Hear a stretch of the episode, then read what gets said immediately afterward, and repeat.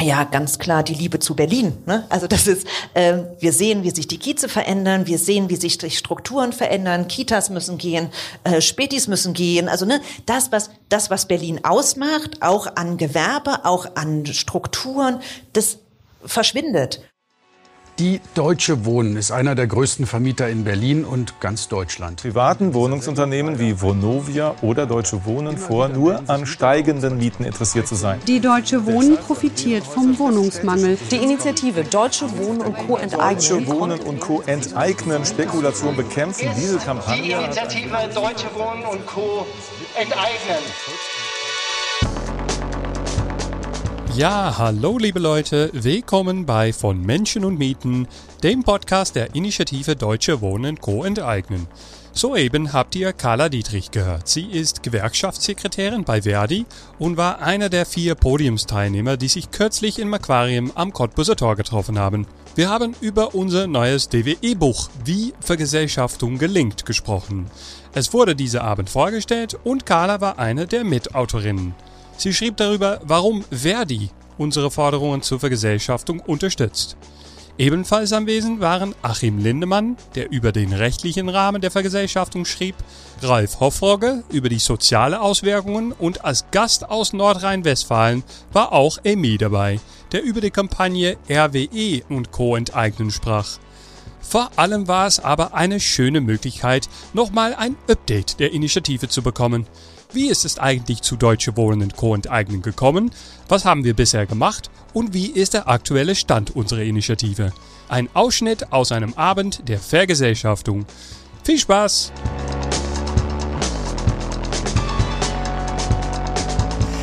Ähm, Im Namen von Deutsche Wohnen und Co. enteignen möchte ich euch ganz herzlich willkommen heißen. Guten Abend. Ähm, heute geht es darum, wie Vergesellschaftung gelingt. Anlass ist das Buch mit genau diesem Namen. ist im August erschienen, aber heute ist der offizielle Book Launch. Ihr könnt es vorne kaufen. Ähm, und ähm, wir haben den Termin gewählt, weil gleichzeitig vor ein paar Tagen der einjährige Jahrestag unseres erfolgreichen Volksentscheids war. Das heißt, es sind zwei Anlässe, darüber zu diskutieren, ähm, was kann Vergesellschaftung und wie gelingt sie. Ähm, denn äh, jüngst hat Deutsche Wohnen ähm, auch ja sozusagen als Herbstforderung ähm, äh, Forderungen angeschlossen, ähm, auch die Energiewirtschaft zu vergesellschaften als Antwort auf die Preiskrise am Strom- und Gasmarkt und in allen unseren Wohnzimmern und Schlafzimmern. Und ähm, damit sind wir schon so ein bisschen mittendrin im Thema. ähm, Vergesellschaftung als Antwort auf Krise und Marktversagen. Und ähm, da würde ich gerne als erstes ähm, Ralf fragen, auf welche Krise Vergesellschaftung denn antwortet und wie wir das im Buch wiederfinden. Dann auf welche Krise ist Vergesellschaftung eine Antwort? Also ganz allgemein, platt würde ich sagen, auf die Wohnungskrise ähm, und darauf, dass wir ähm, aber was ist die Wohnungskrise? Die Wohnungskrise sind ja zwei Sachen. Erstens, es gibt nicht genug Wohnungen. Man findet kaum noch eine Wohnung. In Berlin fing es vielleicht an, aber wenn man in Göttingen oder in Leipzig oder in anderen Städten ist es mittlerweile genauso schwierig. Auch in Kleinstädten wie meiner Geburtsstadt Lingen an der Ems äh, gibt es Wohnungsmangel. Das ist eine deutschlandweite Sache. Und neben dem Mangel ist halt aber eigentlich genau wie am Gas- und Strommarkt äh, eine Preiskrise. Also es wird alles zu teuer und man kann sich das nicht mehr leisten, das Wohnen. Und äh, genau wie Gas und Strom ist Wohnen aber was, wo man nicht einfach sagen, ja, dann halt nicht, äh, kaufe ich mir kein Eis, sondern man muss wohnen, weil sonst ist man bedroht von Obdachlosigkeit. Und diese Kombination hat in Berlin halt wirklich existenzbedrohende Ausmaße angenommen, weil die Knappheit es natürlich erlaubt, den Besitzern der schönen Immobilien die Preise hochzutreiben. Und wenn wir nur die Knappheit hätten, hätten wir vielleicht auch ein Problem für äh, Leute, die neu zuziehen nach Berlin oder die umziehen wollen, weil nicht genug Wohnungen da sind. Äh, aber da wir keine sinnvollen Preiskontrollen am Wohnungsmarkt haben, äh, außer Mietspiegel, die aber eigentlich Mieterhöhungsspiegel heißen müssten, äh, können Leute aus der Knappheit ein Erpressungsmanöver abziehen. Je weniger Wohnungen da, je mehr Wohnungsnot herrscht, desto höher gehen die Preise immer nur in eine Richtung nach oben, nach oben, nach oben. Und die das ist letztlich eine Erpressung. Wer eine Wohnung hat, äh, mehr als er braucht, kann andere Leute zwingen, ihren Lohn, ihr Einkommen, ihr Arbeitslosengeld an ihn abzutreten. Und die größten Erpresser dabei sind eben die großen Wohnungskonzerne. Wer zwei Wohnungen hat, ist kaum eine Person, die den Markt in Berlin kippt oder verändert. Wer 100.000 Wohnungen besitzt, ist halt ein Faktor. Das ist ungefähr die doppelte Größe der schönen Kleinstadt, in der ich gewohnt, äh, geboren bin. Und das ist halt eine krasse Sache. Und äh, Vergesellschaftung ist die Antwort auf diese Krise, weil wir das nicht einsehen, dieses Erpressungsmanöver hinzunehmen. Es gibt überhaupt keinen moralischen Grund, ähm, warum irgendwelche Leute nur aufgrund eines Eigentumstitels anderen Leuten äh, die Luft zum Atmen und das Geld zum Leben nehmen durften. Und deswegen denken wir, diese Wohnungen, mindestens die der großen Konzerne, sollten Gemeingut sein und haben halt diesen äh, Volksentscheid formuliert, ausgedacht, mit viel, viel Krach gewonnen. Und äh, das Buch ist sowas wie eine Dokumentation, also wo erstmals alle Texte aus dieser Entwicklung, die von diesen ersten Anfängen, Mensch, wem haben wir das eigentlich zu verdanken, dass hier alles teurer wird? Was kann man dagegen machen? Und wie fassen wir das vielleicht rechtlich? Und wie soll es bezahlt werden? Äh, das steckt in diesem Buch drin, vom Abstimmungstext, nee, von den ersten Beschlüssen, die wir gefasst haben, wie wir es uns denken, bis hin dann zum Abstimmungstext über längere Broschüren. Alles gepackt in drei Teile, einen zu Konzepte, einen zu rechtliche Rahmenbedingungen und einen zu Finanzierung und Schädigung. Was habt ihr euch als Zielpublikum vorgestellt? Also ist es an, richtet es sich an Aktive in sozialen Bewegungen oder an ExpertInnen oder beide oder Menschen, die noch nie was davon gehört haben? Es ist, ähm, es ist ein Buch für die ganze Stadt, aber nicht alle müssen alles lesen, würde ich sagen. Es gibt Texte, die schwerst verdaulich sind und ähm, ein Jurastudium äh, zumindest nahelegen oder einen Juristen im Raum, der einem das alles erklärt. Aber es gibt auch Texte wie zum Beispiel den Abstimmungstext, wie die Broschüre Vergesellschaftung und Gemeinwirtschaft, die wir hier 2020 in diesem Raum schon mal vorgestellt haben, äh, die Agitationstexte sind, die sehr klare Sprache haben und einfach erklären in einfachen Worten, was wollen wir eigentlich und wie wollen wir das umsetzen. Und ähm, wir haben diese Texte bewusst alle zusammengenommen, obwohl die ein verschiedenes Niveau haben, weil es uns darum geht, halt äh, die gesamte diese, also der Untertitel ist Stand der Debatte, die gesamte Debatte zu dokumentieren. Und meine Aufgabe war das so ein bisschen äh, Einleitungen zu schreiben für dieses Buch, also die Gesamteinleitung, so eine Leseführung hinzulegen. Was soll man lesen, wenn man was wissen will? Und natürlich gibt es diese drei groben Klöpper, Konzepte, rechtliche Rahmenbedingungen, Finanzierung. Aber ich habe eben versucht, auch mit der Einleitung innerhalb des Ganzen nochmal zu erklären.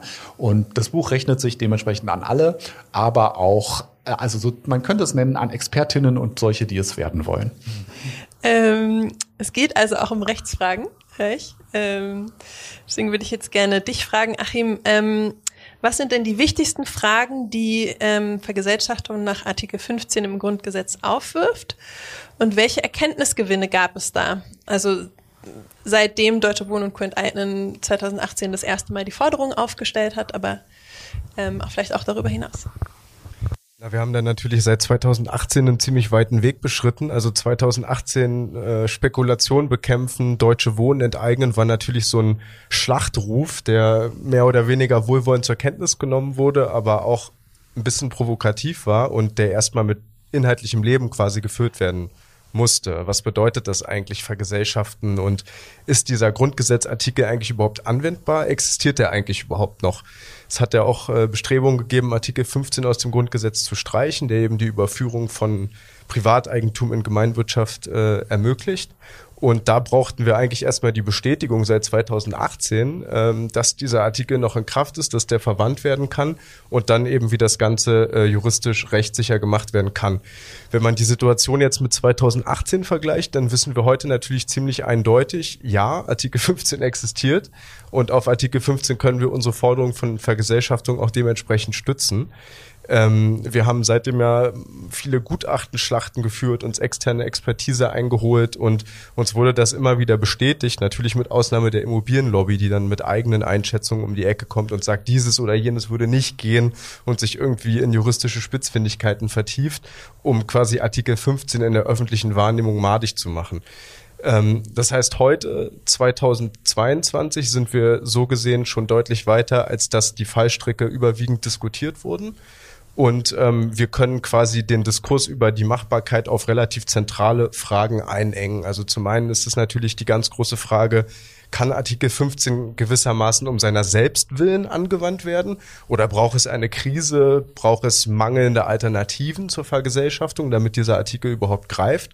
Wir stehen natürlich auf der Ebene, dass wir sagen, Artikel 15 ist eine Offenhaltungsnorm im Grundgesetz. Artikel 15 soll eben gerade diese Änderung der Wirtschaftsform ermöglichen, auch unabhängig davon, dass vielleicht ein Vorkaufsrecht genauso gut sein könnte oder ein Mietpreisdeckel genauso gut sein könnte. Wir sagen nein, Artikel 15 im Grundgesetz bedeutet einfach nur, wir können die Wirtschaftsform ändern und Kapitalismus und Privatwirtschaft sind quasi nicht auf ewig ins Grundgesetz in Stein gemeißelt.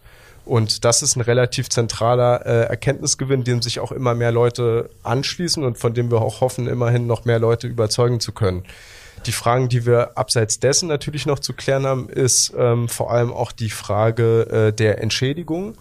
Also wie die Konzerne dann letzten Endes äh, für den Verlust ihrer Wohnungen, wenn sie denn vergesellschaftet werden, zu entschädigen sind. Und ähm, ja, also eigentlich um diese Punkte ranken sich so die allergrößten streitigen Rechtsfragen, mehr oder weniger. Und ähm, sind die, würdest, könntest du jetzt sagen, ah, die sind geklärt unter euch oder im weiteren Diskurs oder gibt es da ähm, sozusagen Schnittstellen mit anderen Bereichen, wo du sagst, ja, da müsst ihr nochmal hingucken oder müssen wir gemeinsam hingucken als Bewegung oder ähm, andere Lehrstellen, die irgendwie noch äh, ergänzend diskutiert werden? Ja, der Punkt ist natürlich, dass sich quasi herrschende Meinungen und alteingesessene Traditionen immer darauf berufen können, dass irgendwas vermeintlich nicht ginge, weil es halt immer schon so war. Und wir hatten jetzt immer Kapitalismus und darauf kann man sich natürlich relativ bequem zurückziehen. Das heißt, wir als Initiative müssen immer vordenken, wir müssen immer in Vorleistung gehen, wir müssen immer Konzepte präsentieren und eigentlich gegen diese herrschende Meinung ankämpfen und eben beschreiben, warum es so, wie es jetzt gerade ist, überhaupt nicht unbedingt das Sinnvollste ist. Ähm, das haben wir natürlich für uns schon viele Punkte geklärt und an diesen Punkten kämpfen wir auch jetzt, vor allem auch in der Kommission. Ähm, es gibt aber auch Punkte, die wir wahrscheinlich auch bei der Redaktion des Buches gemerkt haben, die wir noch ausbuchstabieren müssen. Zum Beispiel wie wollen wir eigentlich gemeinwirtschaftlich ähm, ein System aufbauen? Was verstehen wir eigentlich unter Gemeinwirtschaft? Und was sind da die Punkte, wo wir noch konstruieren müssen, auch noch über diesen, über diesen äh, bloßen Fortgang dessen, dass einem Unternehmen quasi die Wohnung weggenommen wird und dann ist es irgendwie etwas anderes. Aber dieses etwas andere noch mit Leben zu füllen. Und da sind wir aufgerufen, aber natürlich auch alle unsere Mitstreiterinnen und Mitstreiter, eben auch wenn jetzt zum Beispiel Emil heute von RWE enteignen hier ist, einfach mal diesen, diesen Gedanken, wenn man das auch ganzheitlich denkt, der Gemeinwirtschaft eben auszubuchstabieren. Wir sehen also, dass es zumindest eine ähm, stabile juristische Basis gibt, auf der wir vergesellschaften können. Aber um sie durchzusetzen, brauchen wir ja mehr als ähm, Rechtsmeinungen, Gutachten, Diskussionen, sondern vor allem politischen Druck.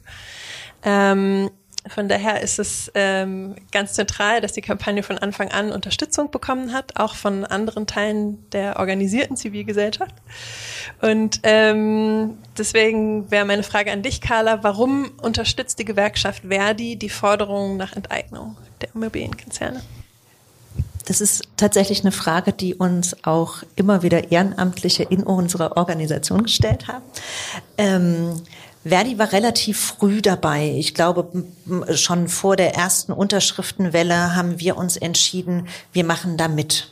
Und zwar, also es war, gab so mehrere Gründe, äh, weshalb wir gesagt haben, es ist wichtig, da dabei zu sein und ähm, ähm, wichtig, auch unsere Mitglieder aufzurufen, sich daran zu beteiligen. Das eine sind so, ja, so wirtschafts- und sozialpolitische Themen. Also, ne, ähm,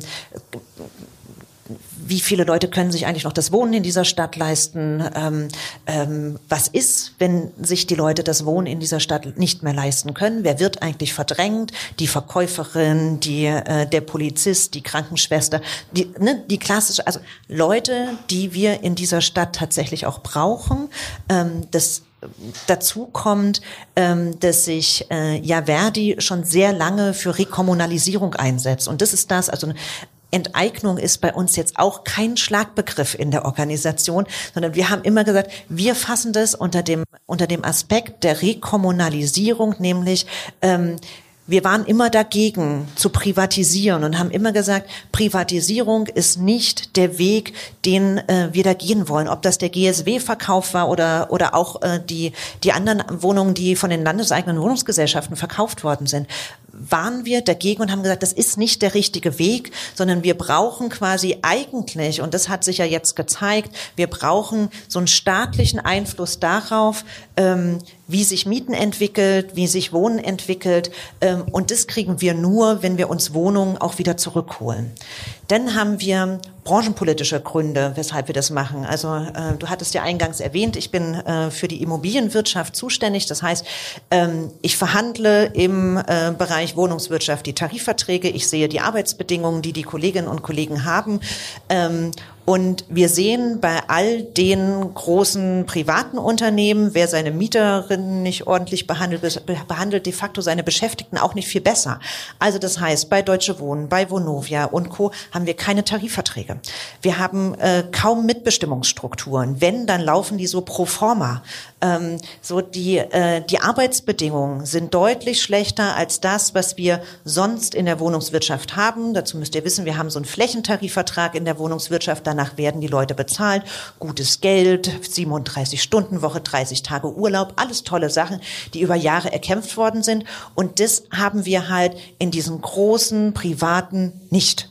So. Und das ist für uns so ein Grund, weshalb wir sagen, das geht ja nicht. Also, und wir haben es probiert. Also, es ist ja nicht so, dass wir sagen, bloß weil wir tarifpolitisch nicht weiterkommen, enteignen wir sie und alles ist gut, ähm, sondern wir haben es tatsächlich probiert. Wir haben äh, versucht, eine äh, Tarifbewegung äh, in der damals noch deutschen Ennington zu starten. Ähm, äh, das ist kläglich gescheitert. Die haben sich noch nicht mal mit uns an den Verhandlungstisch gesetzt. Also ne, die Beschäftigten haben sich organisiert, wir haben sie, haben, äh, das Unternehmen zu Verhandlungen aufgefordert. Die haben noch nicht mal geantwortet. Die haben sich nicht mit uns an einen Tisch gesetzt. Und, äh, und dann haben die in dem, äh, in dem Zuge die damals GAGFA gekauft und haben was ganz Perfides gemacht. Die haben nämlich Standortverlagerungen gemacht. Und damit waren quasi die gut organisierten Belegschaften, waren auf einmal in heller Aufruhr. Ne? Die hatten andere Dinge zu tun, als um einen Tarifvertrag zu kämpfen, sondern die mussten erstmal kämpfen darum, dass die ihren Arbeitsplatz behalten, dass die äh, nicht 100 oder 200 Kilometer weiterfahren müssen. Und damit war die Tarifbewegung tot.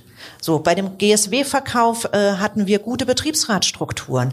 Äh, Deutsche Wohnen hat dafür gesorgt, dass diese Betriebsratstrukturen gekappt wurden. Dass, ähm, äh, dass äh, Leute, die damals dann das Wort Betriebsratsgründung überhaupt in den Mund genommen haben, das Unternehmen verlassen konnten, die das Thema Verdi oder Tarifvertrag in den Mund genommen haben, einfach gehen konnten. Und das sagen wir, das ist halt, das geht nicht. Und wenn, äh, wenn sich Unternehmen da nicht an Spielregeln halten, wie ähm, Mitbestimmung, Tarifverträge, und übrigens Vonovia ist eins der wenigen DAX 40 Unternehmen, die keinen Tarifvertrag haben, so ähm, sagen wir, das ist No-Go. Ähm, und dann ähm, ja, ganz klar die Liebe zu Berlin. Ne? Also das ist, äh, wir sehen, wie sich die Kieze verändern, wir sehen, wie sich die Strukturen verändern, Kitas müssen gehen, äh, Spätis müssen gehen. Also ne, das, was das, was Berlin ausmacht, auch an Gewerbe, auch an Strukturen, das verschwindet. Und das ist, ähm, wir wollen halt ein Berlin für alle. So, und nicht für wenige, die sich's leisten können, sondern für alle. Und dementsprechend haben wir das unterstützt. Ähm, würdet ihr auch äh, Vergesellschaftungen in anderen Bereichen, wie zum Beispiel der Gesundheitsversorgung oder der Energieversorgung, ähm, für denkbar halten und vielleicht sogar als Gewerkschaften unterstützen? Und was sind vielleicht die Kämpfe, die da innerhalb der Gewerkschaft noch ausgetragen werden müssen, damit es sich dafür ähm, Mehrheiten äh, finden lässt? Ja, ich habe ja schon gesagt, jetzt ist Enteignung nicht unser großes Schlagwort in der Organisation. Wenn man es aber also ne, weiter unter diesem Punkt Rekommunalisierung fasst, dann ist es natürlich klar, alles, was zur öffentlichen Daseinsvorsorge gehört, gehört für uns in staatlicher Hand und nicht in private. Also ne, wenn ich da natürlich das Thema Wohnen, aber dazu gehört auch das Thema Bildung, dazu gehört das Thema Gesundheit, dazu gehört das Thema Ver- und Entsorgung, sage ich mal. Also ne, Energie, Wärme, Wasser. Wasser finde ich ist finde ich ein ganz äh, klares Thema. Äh, da haben wir uns ja auch als Gewerkschaften auch immer für eingesetzt, keine Privatisierung von Wasser. Wenn wir sehen, was Nestle und so und und Co. Äh, da betreiben, ist das ja ein ganz klares Ding. Wir haben ähm, äh, wir haben uns ja auch, wir haben ja auch vehement das unterstützt, dass äh, das Stromnetz in Berlin zurückgekauft äh, wird, also auch wenn es teuer ist, aber äh, ne, auch äh, äh, Wärme wieder zurückzukaufen. Ähm, Fair- und Entsorgung, sagte ich, gehört auch Müll dazu, Müllentsorgung, also ne, all das, was so klassisch zur Daseinsvorsorge gehört, ähm, gehört in staatliche Hand. Und wenn man, wenn man sich jetzt anschaut, wie ähm, ähm, wie kritische Infrastruktur in den letzten Jahren und Jahrzehnten privatisiert worden ist, kann das ja nicht gut sein. Also und äh, jetzt muss ich nicht davon reden, dass wir uns abhängig machen von russischem Gas. Das ist ja nicht das Einzige. Also wenn ich mir Überlandleitungen angucke, die ähm, einem australischen Unternehmen gehören und dann möchte gerne ein, Chine ein chinesisches Unternehmen einsteigen und dann äh, geht so hin und her, wollen wir uns von China abhängig machen? Ah, naja, dann kauft's der Belgier, okay. Also das ist, äh, da bleibt es wenigstens in Europa. Nee, also so diese Profite, die mit öffentlicher Daseinsvorsorge gemacht werden, egal was, ähm, das sagen wir, das gehört sich nicht. Das gehört in staatliche Hand. Ähm, jetzt wissen wir aber auch, dass staatliche Hand nicht immer den Einfluss nimmt, den es nehmen könnte. Ne? Wenn wir die landeseigenen Wohnungsgesellschaften nehmen, wenn wir, ähm, wenn wir all das sehen, wo auch ein Staat ähm, äh, aktiv mit drin ist, würden wir uns manchmal wünschen, dass der Staat da ähm, also tatsächlich mehr Einfluss nimmt, äh, als er das tut. Und ich frage mich schon, also ne, auf der einen Seite geht es ganz schnell, bei, wie bei Uniper, wir kaufen das mal eben, so, und aber bei Wohnungen ist das quasi gerade nicht möglich. So, und ich frage mich, warum.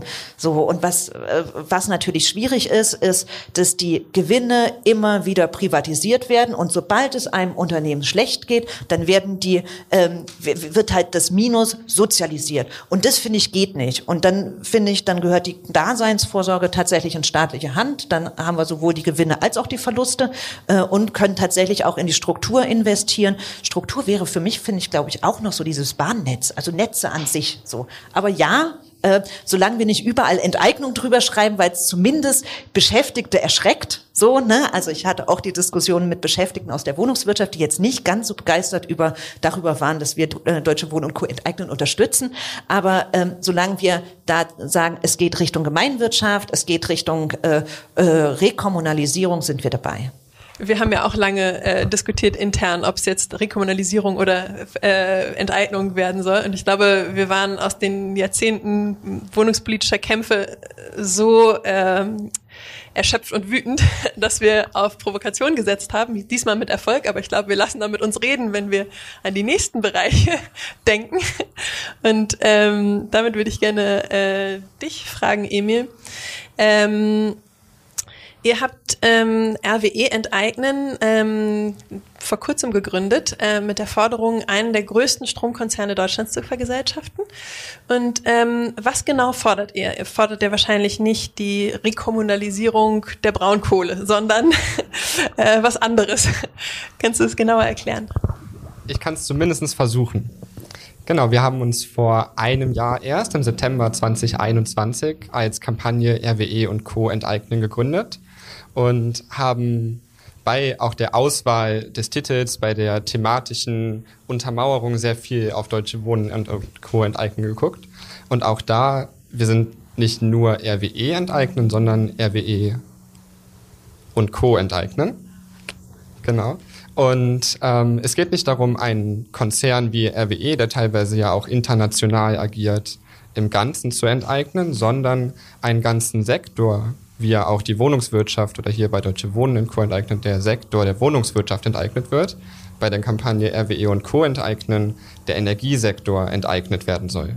Und an der Stelle auch enteignet und nicht verstaatlicht, sondern enteignet und vergesellschaftet. Das heißt in öffentlicher Hand, nicht in staatsgesteuerter Hand, sondern in Form von Genossenschaften, ob es anscheinend öffentlichen Rechtes oder wirkliche Genossenschaften oder andere Rechtsformen sind, es ist ein schönes Wort, Genossenschaft zu sagen und es funktioniert auf jeden Fall. Leute wissen, was darunter verstehen ist. Und ja, wir haben in erster Linie auch den Titel RWE enteignen oder RWE und Co. enteignen und nicht vergesellschaften, wobei das ja der eigentliche Ziel ist. Die Enteignung ist ja nur ein Weg oder ein Schritt auf dem Weg zur Vergesellschaftung, zur Rekommunalisierung. Nee, Rekommunalisierung ist falsch, es ist Vergesellschaftung. Das ist was Unterschiedliches, ja. Ähm, wir bauen auf drei oder auf vier Prinzipien unsere inhaltlichen Grundforderungen auf. Zum einen muss es sozial gerecht sein. Das heißt, es darf, also Strom darf keine Ware sein. Strom darf nicht ausschlaggebend dafür sein, dass Menschen, weil sie ihn nicht bezahlen können, in kalten, vor allem jetzt in Wintern oder in Energiekrisen in kalten Wohnzimmern sitzen. Strom darf auch nicht, vor allem die, Strompreise dürfen auch nicht auf die Verbraucher abgewälzt werden und der Industrie für ein Appel und ein Ei gegeben werden, was momentan auch ein ganz großes Ding ist. Dass die großen stromverbrauchenden Institutionen, vor allem die Industrien sind, die, die Preise dafür, die an die Konzerne gehen, vor allem die VerbraucherInnen bezahlen. Das ist unser sozial, sozialer Aspekt. Die zweite Grundforderung oder der zweite, die zweite Säule ist vor allem der ökologische Aspekt. Ob wir die Braunkohle rekommunalisieren wollen? Nein. Das ist äh, das allerletzte, was wir wollen. Wir wollen vor allem eine komplett vollkommen klimaneutrale Energieversorgung. Es bleibt eine spannende Frage, ob vielleicht eine komplette klimaneutrale Umstellung unserer Energieversorgung in genossenschaftlicher oder vergesellschafteter Hand letztlich sogar be besser oder schneller funktionieren würde, als es den privaten Energiekonzernen überlassen. Ich lasse das mal als offene, offene Frage so stehen, weil je nachdem, wie schnell politische Gegebenheiten sich verändern, wie schnell die Klimakrise auch gesamtgesellschaftlich Menschen dazu oder auch unsere Gesellschaft dazu bringt, zu verstehen, dass klimaneutrale Energieversorgung ein Grund, ja, ein Grundpfeiler sein muss, aber ja, Braunkohle vergesellschaften oder Braunkohle in unsere Hand holen ist nicht die Idee. Ich denke, sobald, wenn wir hoffentlich in nicht allzu ferner Zukunft eine Vergesellschaftung des Energiesektors in naher, in greifbarer Nähe haben, wird Braunkohle das Letzte sein, was wir am Leben erhalten. Der dritte Pfeiler, auf dem wir aufbauen, ist die ähm, Demokratisierung, also die öffentliche gesamtgesellschaftlich gesteuerte Kontrolle darüber, was und wie produziert wird. Das ist ganz viel, also ganz viel verbunden mit dem gerade sozial, äh, mit dem ökologischen Aspekt. Also wie produzieren wir und dann zu dem sozialen Aspekt, wie verteilen wir ihn? Wer zahlt wie viel? Wie wird der Strom produziert? Und mm, als vierten Aspekt, und das ist weniger eine Säule als ein Überbau unserer Forderungen, können wir vor allem, deshalb haben wir auch unseren Titel RWE und Co. enteignen genannt, einen System Change äh, begreifen. Das heißt, wir stellen ganz klar die Eigentumsfrage, so wie Deutsche Wohnen und Co. sie auch stellt. Wir wollen ganz klar sagen, wir haben eine oder wir finden uns wieder in einer Zeit multipler Krisen, also ob es Wohnungskrise, Energiekrise, Gesundheit, ich denke, ich muss sie nicht aufzählen. Und die Wurzel von all oder von vielen dieser Krisen liegt grundlegend im kapitalistischen System. Dieses wollen wir angehen und sehen ganz klar die Enteignung von großen kapitalistischen, internationalen, profitgesteuerten Konzernen darin, dass wenn wir diese enteignen und vergesellschaften, angehen und lösen können. Ähm, wir haben als Deutsche Wohnen Co. enteignen gerade diese Woche ähm, selbst auch neue Forderungen zur Enteignung von äh, Teilen des Energiesektors ähm, aufgestellt, wie zum Beispiel ähm, die Strombörse abzuschaffen, die Index-Mietverträge abzuschaffen, also Mietverträge, die an die ähm, Lebenshaltungskostenindex ähm, gekoppelt sind äh, und Inflation, ähm, dann die Gasumlage abzuschaffen, die Kaltmieten zu senken äh, und die Energiepreise, die daran gekoppelt sind, ähm, die ähm, ökologische Sanierung, die ähm, dann wiederum Energie einspart.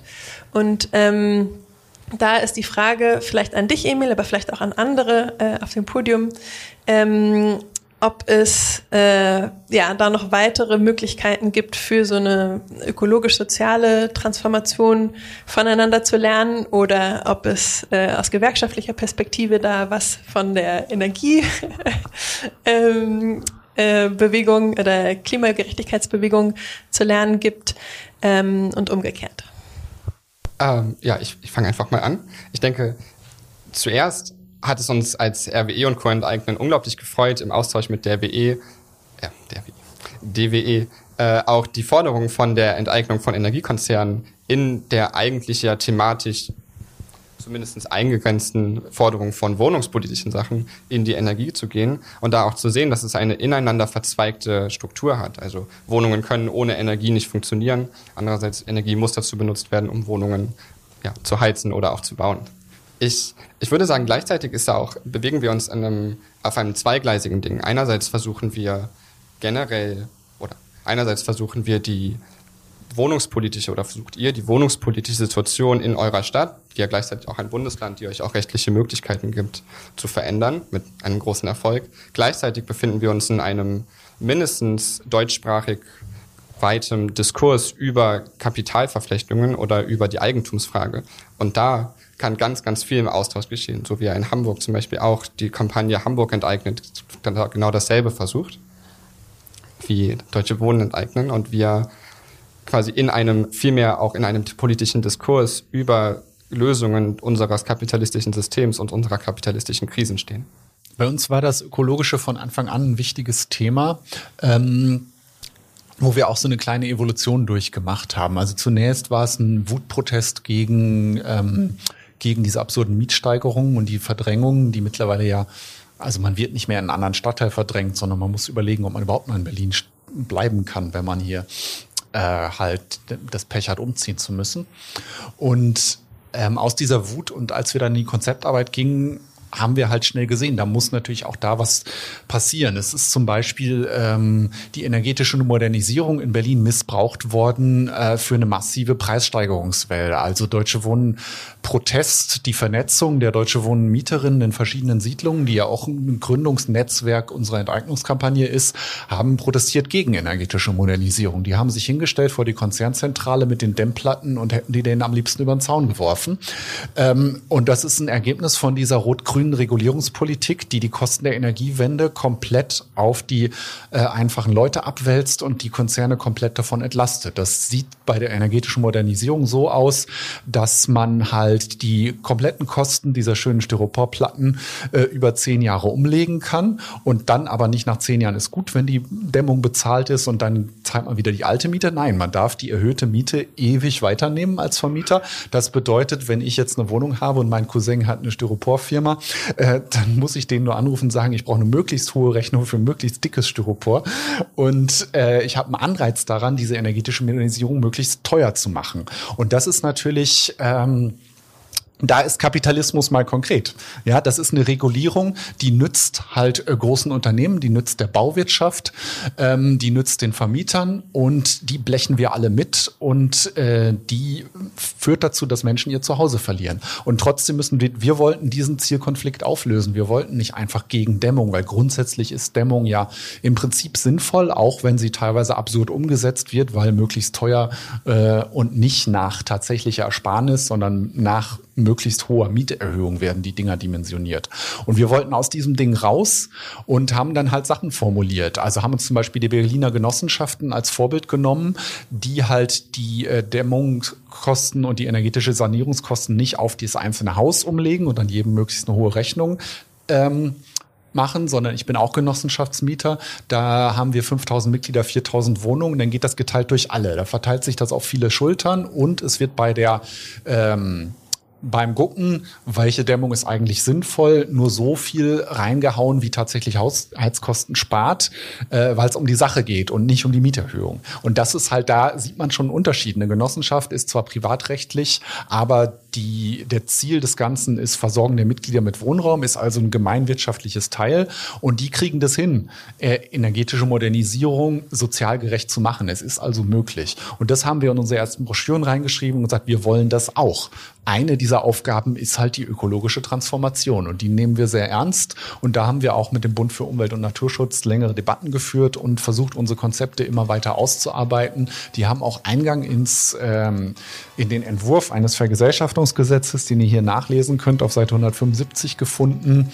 Ähm, dass man da erstens halt die Entschädigung etwas erhöht, wenn die Wohnungen ordentlich modernisiert sind, dass da halt so eine Art Kompensation stattfindet. Zweitens, dass halt aus dieser Entschädigungsmasse indem man mehr zahlt für gedämmte Wohnungen, dadurch ein Stück weit die Kosten der energetischen Sanierung breit umgelegt werden. Unser neues Buch ist großartig, spannend und bietet Hoffnung für die Zukunft. Und super wichtig, ihr könnt es jetzt selbst bestellen. Ein Link zum Vergesellschaftungsbuch findet ihr in den Shownotes. Ich wollte auch darauf hinweisen, dass wir einen tollen Newsletter haben, auf den wir sehr stolz sind und den ihr gleich abonnieren solltet. Du kannst uns natürlich auch jederzeit anschließen und jetzt ist der richtige Zeitpunkt. Wir stehen vor einem sehr kritischen Winter und wir sollten unbedingt den Druck auf unsere Politikerinnen aufrechthalten. Spenden für die Gesellschaftung ist auch möglich und das solltest du unbedingt jetzt tun. Im Hinblick auf die nächsten Monate sind eure Beiträge unverzichtbar. Am 12. November findet ihr uns auf der Straße. Wir mobilisieren gerade für die große Umverteilungsdemo. Organisiert vom neu gegründeten Bündnis Umverteilen jetzt werden wir gemeinsam für eine gerechtere Gesellschaft auf die Straße gehen. Seid dabei. In der nächsten Folge habe ich zwei sehr coole Gäste, Bertha und Adelaide von Right to the City for All unsere englischsprachige Arbeitsgruppe. Wir sprechen über internationale Verflechtungen, unfaire Wahlbeteiligung und die nächsten Pläne unserer spektakulären Ride to the City Leute. Vielen Dank, dass Sie uns wieder zugehört haben. Wir sind bald wieder für Sie da. Auf Wiederhören. Tschüss.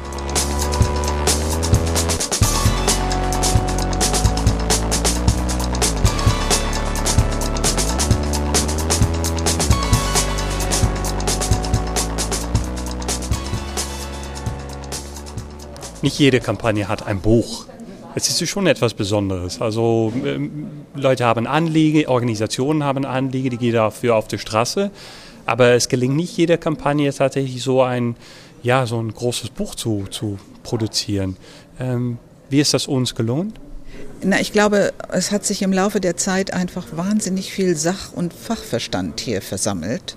Das ist eindrucksvoll, finde ich. Das ist wirklich toll. Also auch Leute, die jetzt nicht ununterbrochen aktiv in der Kampagne äh, mitmachen, ähm, sind einfach da und nehmen teil und äußern sich in unterschiedlichen Zeitschriften, wissenschaftlichen Zusammenhängen ich denke, das spiegelt das so ein bisschen wider und die Kampagne hat ja schon sehr unterschiedliche Standbeine, wenn man so will. Ne? Das sind diese großartigen Kiez-Teams, die vieles auf die Beine gestellt haben und die diese ganze Sammelaktion vorangebracht haben. Und es gibt aber eben auch, begleitet davon, äh, eben diesen großen, dieses große Know-how, dieses wissenschaftliche und Hintergrundwissen, juristische Wissen, historische Wissen. Also das ist schon, das finde ich, sind zwei Sachen, die eigentlich toll miteinander verzahnt werden sollten und auch verzahnt wurden. Ähm, und ich denke, da müssen wir auch weiter daran arbeiten, dass das immer Hand in Hand miteinander geht, dass man eben nicht nur, dass es nicht nur sich einteilt in Leute, die Unterschriften sammeln und die ähm, Feste organisieren. Das ist sozusagen toll und auch wichtig und auch notwendig.